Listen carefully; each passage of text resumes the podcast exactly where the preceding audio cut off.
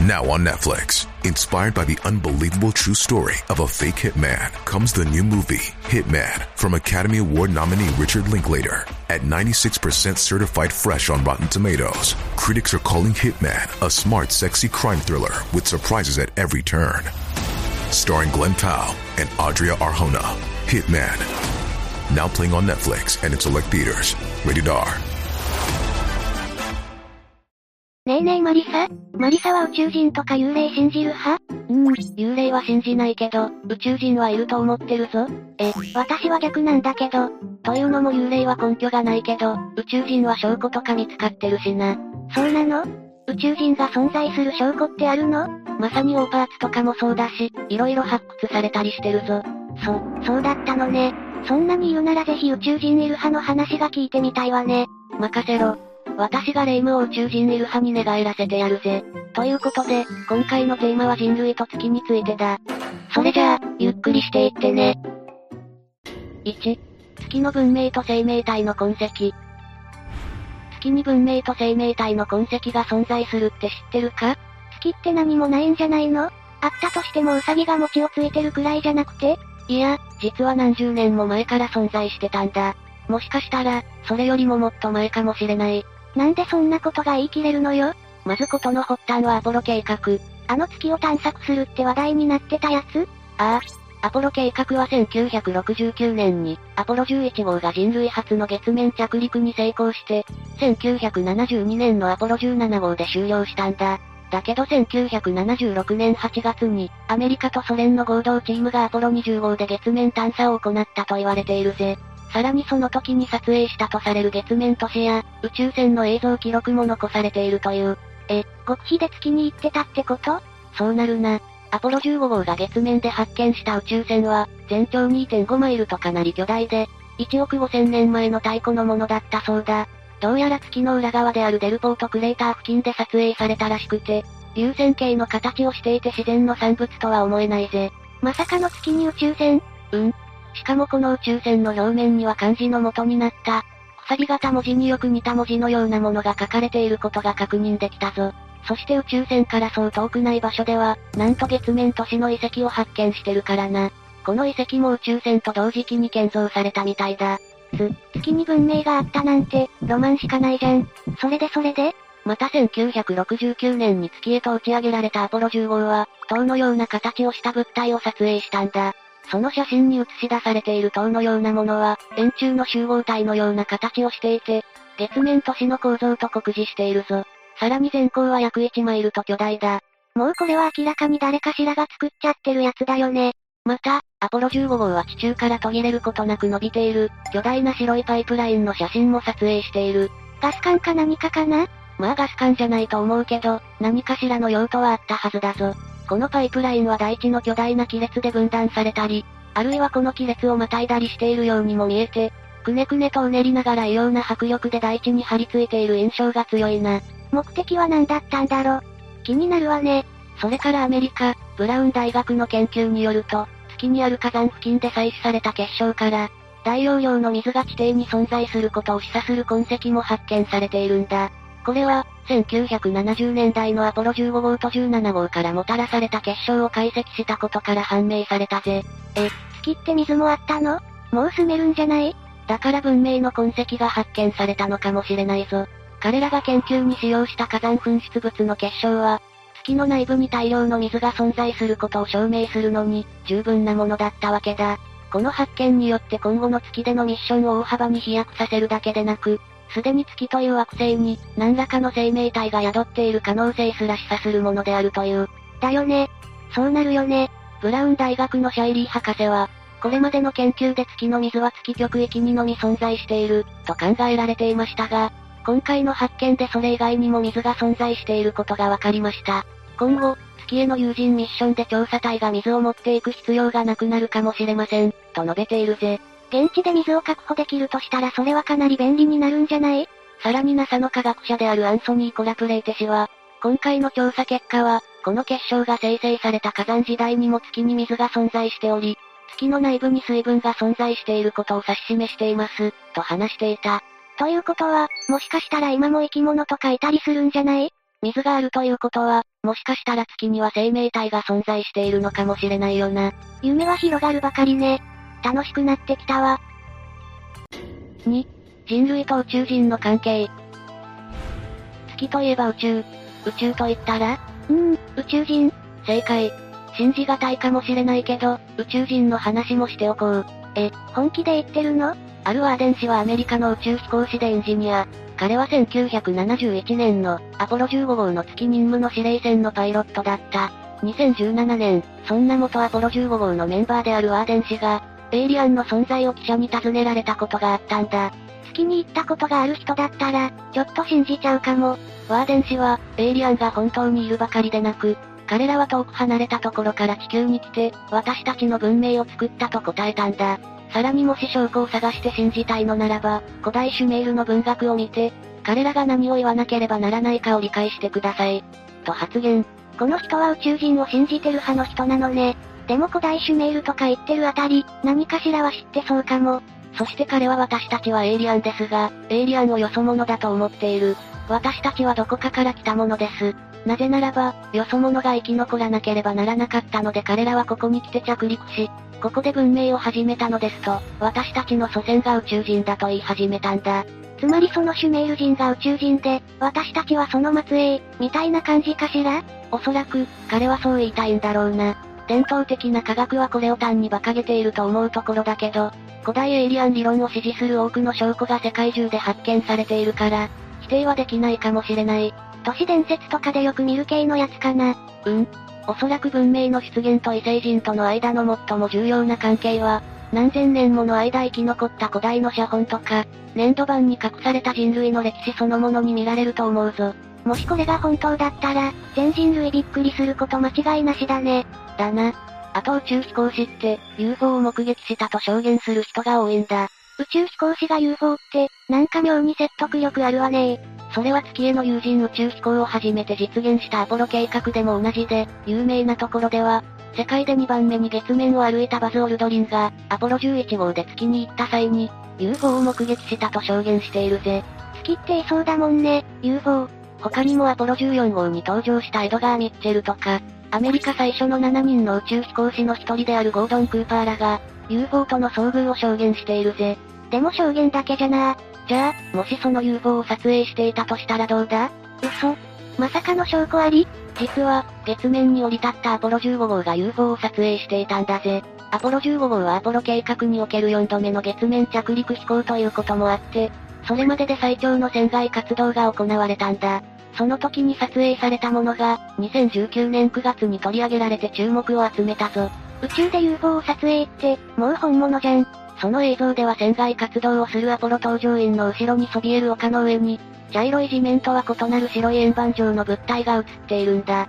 それはまるで、宇宙人が人類の動きを監視しているかのようだったぜ。もう宇宙人がいること確定したわね。私は宇宙人いる派だわ。意外と早い段階で寝返った。それで実はアポロ11号が月面に到着した際も、UFO が出現したという証言があるんだ。人類が月へ行くたびに発見される UFO さん。隠れる気ゼロ。NASA の元テストパイロットだったケン・ジョンソン氏によると、搭乗員であるニールとバズが月面に着陸した時、ニールが医療主任に、彼らがいる。彼らはクレーターの縁に宇宙船を止めて、我々を見ていると語ったとのことだ。というかさ、私が想像してる宇宙人ってタコかグレーみたいな感じなんだけど、その人たちが見たのはどんな見た目なんだろうね？どうやら彼らが見た宇宙人は身長2メートル超えの漆黒のヒューマノイドだったそうで、もしかしたらその宇宙人が監視あるいは威嚇をしていたのかもしれないぜ。宇宙人さん、思ったより全然でかかった。さらにアポロ15号に登場していたアルフレッド・ボーレンも、UFO を見たことがあると証言しているぞ。彼らが見た UFO が同じかはわからないけど、これで UFO とか宇宙人がいる可能性はかなり高くなったな。いよいよフィクションからノンフィクションになる時が来るのか。3、アポロ15号とアポロ計画。私思ったんだけどさ、アポロ計画って月面探査とか言いつつ、本当は宇宙人探しに行ってたんじゃないの？なかなか鋭いな、レイム。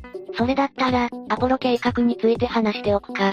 え、まさか本当にそうだったの？アポロ15号は、アメリカのアポロ計画における4度目の月面着陸飛行で、主な任務としては月の地質を調査すること。それから1971年7月に、月面車を初めて使用したことでも話題になったな。ほうほう。さらに月面での船外活動時間の倍増と、月面車による探索範囲の10倍拡大、月軌道上での人工衛星の放出も任務に含まれているぞ。思ってたよりやることあるのね、月面探査って。うん。あとさっきもちょっと話したけど、アポロ計画って公式には17号で終わっていて、当初の予定では20号までだったわけだ。だけど実際、17号以降にはまだ10回もの打ち上げが予定されていたという。18号、19号においてはロケットの料金も支払い済みで飛行士たちの訓練も終了し、準備も整っていたはずだったのにもかかわらず、中止が決定されている。そもそも、なんで中止になっちゃったの？その理由として財政事情の悪化、と発表されたけど何か裏があるのかもしれないぜ。これは匂うわね。その58号は、アポロ計画の後のスカイラブ計画で使用されて、旧ソ連との宇宙開発共同実験として、ソユーズ宇宙船とのドッキングを成功させているぞ。またアポロ計画終了後、アメリカはロシアと共同で月面探査の合同作戦を進めることとなって、その計画で19号と20号が使われる予定だったんだ。計画が中止になっちゃったから、19号と20号は使われることはなかったのか。せっかく作ったのに。いや、20号に関しては、1976年8月に3名の宇宙飛行士を乗せて、無事に打ち上げに成功している。噂によると、以前25号が撮影した月の裏側に横たわる宇宙船らしき物体の調査が主な目的だったとか。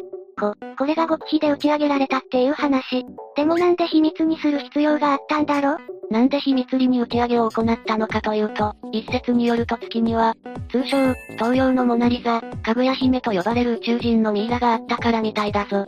東洋？モナリザ？かぐや姫？情報が多すぎる。この東洋のモナリザと言われる人間そっくりのミイラは、アポロ15号が月の裏側で発見したとされているぜ。アポロ15号ってなんか色々発見してるのね。まさかミイラが出てくるとは思ってなかったわ。主にアポロ計画で使われた月の探査機の実験操作などを行って、月へ行ったパイロットたちから月のデータや写真を回収して管理していた。元 NASA 機密データ管理部長のケン・ジョンストン氏っていう人がいるんだ。そのジョンストン氏は、NASA からアポロ17号機関の時に、すべてのデータを破棄するように言われたそうだぜ。それで言われた通りにオリジナルデータ5セットのうち、4セットは破棄したみたいなんだけど、なんと残りの1セットは持っていたんだ。もしかして、その1セットにかなり貴重なデータが入ってたパターン？だな。そしてそのデータは NASA が加工を加える前のもので、人間が作ったとは思えない基地のようなものが映っていたんだぜ。人間以外が作った基地があるくらいだから、ミイラがあってもおかしくないわね。そしてジョンストン氏は、月で発見されたミイラの話はよく知っています。月にある基地を見つけたアポロ15号がそのミイラを見つけたようです。と述べていたんだ。続けてその後、アポロ19号と20号がそのミイラを調査しに極秘で月に行ったと聞いています。さらにアポロ計画の中で月に6種類の宇宙人がいることが分かりました。と語ったぜ。ろ、6種類の宇宙人。さすがに想像外だわ。私も初めて聞いた時はびっくりしたぞ。でもまあこれも人類の勝手な思い込みだと思うと、なんか納得できなくもないけどな。確かに。そう言われるとそうかも。そしてアポロ計画後の2018年11月、NASA は2022年までに、月へロボット探査機を着陸させることができる。9つのアメリカ企業と契約を結ぶと発表。2019年3月にはマイク・ペンス副大統領が、アメリカは2024年までに宇宙飛行士を再び月に送ると述べたぜ。次は何が発見されるのか楽しみだわ。